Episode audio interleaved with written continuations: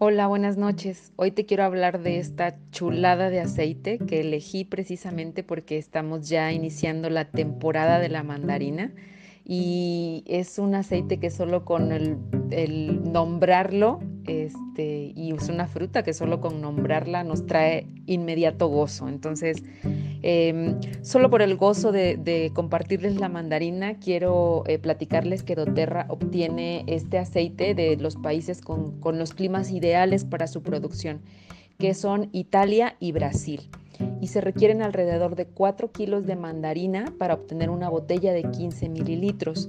Algo que creo que es importante de mencionar es que el aceite esencial de mandarina y todos los cítricos que produce doTERRA los hace a través del proceso de, el proceso de destilación, digamos, es diferente, ya que se hace eh, con un método que se llama prensado en frío.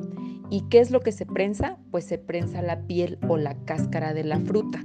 Esto aplica para todos los cítricos de doTERRA, porque eh, muchas veces nos confundimos y pensamos que el aceite esencial se obtiene del jugo de la fruta, pero no es así, se obtiene de la cáscara. El aceite esencial de mandarina se puede usar de manera aromática, de manera tópica y de manera interna. Con el uso tópico hay que tener cuidado ya que al ser un aceite esencial cítrico tiene propiedades fotosensibles. ¿Qué quiere decir? Que si lo usamos sobre la piel no deberemos exponernos al sol porque puede llegar a causar este, alguna mancha, ¿no? Entonces hay que tener cuidado cuando lo usamos de manera tópica. La mandarina tiene un alto contenido de limoneno que una de sus propiedades o más potentes del limoneno es la desintoxicación de carcinógenos o agentes potenciales de cáncer. Entonces es un aceite como todos los cítricos que tiene unas propiedades desintoxicantes súper elevadas. También este aceite nos va a ayudar con temas de circulación, con problemas hepáticos, con hinchazón o aliviar la retención de líquidos, como el edema, por ejemplo.